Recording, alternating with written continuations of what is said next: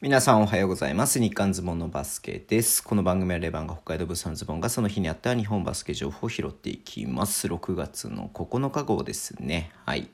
えー、今日もね、リリースが多かったんで、えー、YouTube の方ね、ライブ配信しましたんで、えー、ちょっとまあ時間があればね、ちょっと簡単に話そうかなと思ってますけれども、はい。まあちょっと他のニュースをね、えっ、と、えっ、と、優先的に、ね、話そうかなと思ってるんですが、まずですね、JBA 関係ですね。まあ要は日本代表関係ですね。はい。えっ、と、日本、ね、JBA と、えー、日本バスケットボール協会、まあ JBA、JBA だね。はい。がナイキとね、新たなパートナーシッププ締結ということで、うん。まあ、もともとね、えっと、アンダーアーマーがずっとね、うん、ユニフォームサプライヤーとかやってましたけれども、まあ、新しくナイキとね、えっと、ユニフォームサプライヤーとか等のね、契約をしたということでリリースが出てました。うん。まあ、新しいね、ユニフォーム出てましたけれども、皆さんどう思いましたかね？うん。あの、前からと後ろからだけなんで横の部分がどうなってるのかなってすごい気になって見てたんだけれどもね。うん。まあ NBA はね、今全チームナイキが、えー、提供っていう感じになってまして、まあシャーロットだけね、まあジョーダンがオーナーなんでジョーダンブランドのロゴが入ってますけれども、まあ実際ナイキが全部やってるっていう感じになってていて、でまあ結構ね、あの新しいデザインだとか、まあそういうのもやってますけれども、基本のね、ユニフォームは、まあ、比較的シンプル路線といいますか、まあ、単色使いが多くて、はい。で、本当にね、あのー、なんていうの、チームのロゴというよりもね、あのー、本当にフォントで、えー、地名が書いてあったりとか、チームの名前が書いてあったりとかするぐらいなんで、うん。まあ、そういうような感じなのかなってっていうね、感じで、本当シンプルにジャパンって書いてあって、選手名が書いてあるだけなんですけど、うん。いや、もちろんスポンサーありきでね、あのやってることなんで、ね、あの、すごくスポンサーは大事な存在なのは分かってて言うんですけど、やっぱスポンサーのロゴが入っちゃうとなんか一気にちょっとなんかいい感じにならないなってていうのがありますよね。うん。なんかそのスポンサーがのロゴが入ることを織り込み済みでデザインされてないんじゃないのかなっていうようなねちょっと感じを受けてしまうような、えー、デザインといいますか。はい。まあフォントの大きさだったりとかレイアウトだったりとかするなっていうふうに見てて思っていて。うん。いやなんかもうちょっととなんか違うというか、うん、はい、なんかいうような印象を受けてしまいましたね。うん。まあ、ツイッターとかで意見見てみてもね、やっぱなんかあんまりこう、ポジティブな意見はあんまりないかなっていうふうに思ったんで、まあ見慣れてしまえばっていうのが一番なんだとは思うんですけれども、見慣れないね、やっぱりあの黒と赤のグラデーションのさ、うん、あの日本代表のユニフォームってかっこよかったじゃないですか、アンダーマーの。うん。まあちょっとまたね、あの路線が違うと言いますか、まあより現代的ではあるけれども、もなんかちょっと中途半端な感じの印象を受けてしまったなというのが僕の感想ですね。うんうんうんうん。まあこれね、まあ見、なんか見慣れてくればもっとなんか全然かっこよく見えてくるし、選手が来てるのを見てないんでね、まだ何とも言えないなっていう部分もあるんですけれども、まあそんな印象を受けてしまいました。はい。で、えー、もう一つ JBA 関係ですけれども、アジアカップ予選ね、うん、あのー、今月というかもう、もう来週っていうか、今週、来週か、うん、16とね、えっ、ー、と、19と、えー、20、うん、違う、えっ、ー、と、16と18と19か、うんうん、ね、3試合ね、えー、中国と、えー、チャイニーズ台北と中国とね、また3試合やりますけれども、それのね、えー、予備登録といいますか、あ予備登録といいますか、予備登録か、あの24名が発表になってています。うん。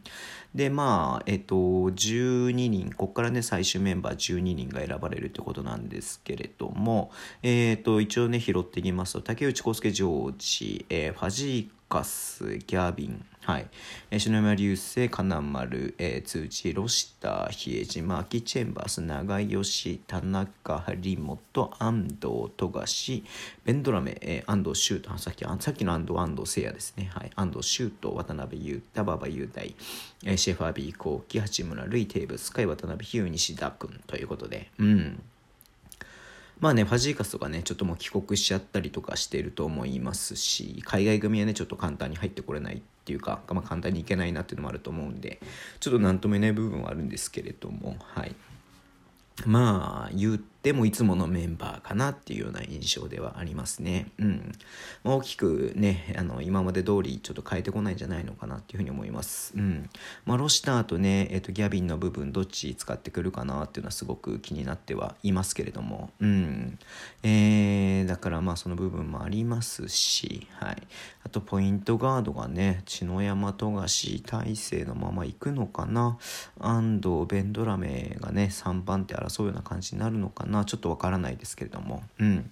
まあ、ちょっとね、えっ、ー、と、16日も来週の水曜日なんで1週間後ですね、うん、1週間後にやるので、ちょっと楽しみにしたいなっていうふうに思っています。はい。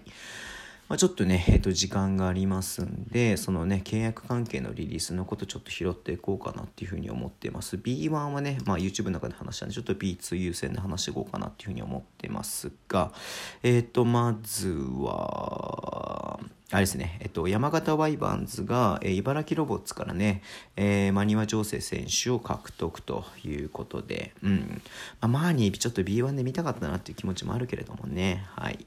で、えー、福島ファイヤーボンズは水野寛太選手と契約なんですが、新潟からのレンタル移籍という形になります。うん。まあ、YouTube ライブの中でも話したんだけどね、あの、ちょっと新潟、全くリリースが出てない中で、えっ、とね、ちょっとどう、新潟の状況どうなってんのかなって、本当気になりますけれどもね、うん、まあなんだろうな、えー、福島はすごく僕ちょっと、えー、応援したいなと思ってるチームなのでちょっと楽しみにしています、えー、香川ファイブアローズが谷口選手との契約を発表と、うん。まあ、滋賀からねレンタル移籍で、えー、昨シーズン来ていて、うん、でまあねあの結果を出したので今シーズン井の一番にね契約継続が発表されましたね、まあ、これはいいことですよね。はい。で、えー、熊本ボルターズは木田くんですね。木田コロリンの、はいえーと、契約継続を発表しました。木田くんも折塚 B1 で見たいなと思ってる選手の一人なんですけどね。うん、まあ、熊本ということで、はい。えー、木田くんね、本当にいい選手だなって思ってますんで、ちょっとね、頑張ってほしいなっていうふうに思います。はい。えー、B1 もね、いろいろ出ましたね。主に、えー、西地区ですけれども、えっ、ー、と、新州ブレイブウォリアーズは熊高ね、熊谷光選手とのね、えー、契約をね、発表しました。三河からね、移籍になりますね。うん、前田くん、えー、岡田くんね、っていうふうに、ね、順番に、えー、毎日一人ずつ、え、契約をね、発表していて、日本人はこれで6人、はい。なんで、ちょっとここどういう新州がね、どうチーム作っていくかすごい楽しみなんでね、はい。え、注目してます。で、3位はね、え、松脇くん、え、富山からね、獲得しました。いや、富山がね、ちょっとね、どうなんね、これで1年でなんかのね、あの若手がちょっと解体というか放出になっちゃったんでねちょっと富山が心配だなっていうのが先立っちゃったんですけれども、うん、ちょっと3円で松崎君ってあんまイメージできないなっていうふうに思ったんですが、はい。まあ、素晴らしいプレイヤーではありますんで順応してくれるのかなっていうふうに思ってます、えー、名古屋ダイヤモンドドルフィンズは大阪から伊藤達也選手を獲得と、うん。まあ、ポイントガードがね、斎藤匠が、匠が、匠がいるんでね、うん。まあ、ちょっとなんか、まあ、タイプが似てるというか、はい、えー、っとね、まあ、匠のがあの得点取る感じはありますけれども、うん。まあ、ね、あのちっちゃくて素早くてっていうね、あの選手を獲得して、うん。まあ、どう使い分けていくのかな、まあ、もしくは併用していくのかなっていうのはすごい楽しみだなっていうふうに思ってます。えー、大阪エベッサはカエルハントとの契約を発表しました。3円からね、獲得ですね。うん。まあ、昨日ね、木下選手も獲得していて、まあ、大阪もちょっとチームいじってくるのかな。まあ、15勝出てる選手がたくさんいますんでね。うん。まあ、ちょっと楽しみだな。だから本当にね、えっと、中村弘も君はいるけれども、伊藤達也が抜けた、えー、そこの穴というか、ポイントガードの穴をね、どう埋めてくるのかなっていうのはすごく気になりますけれども、うん。まあ、ニュービルがいるとはいえ、はい。ニュービル点を取りに行った時にね、誰がコントロールするのかなっていうのはすごくあるんで、うん。ちょっと楽しみだなっていうふうに思っています。はい。で、ヘッドコーチなんですけれども、藤田さんがね、琉球の藤田さんが対談出てましたが、え仙台のヘッドコーチになるということで、で、仙台のヘッドコーチをやっていた桶谷さんは琉球のヘッドコーチになるということで、まあ、ここがね、入れ替わるっていう、なんかあんまない珍しいね、感じになってますけれども、うん。まあ、それぞれね、チームにも、本人たちにもいろんな、え、考えがあって、こういう形になったのかなというふうに思いますが、えー、まずは藤田さんがね、えっ、ー、と、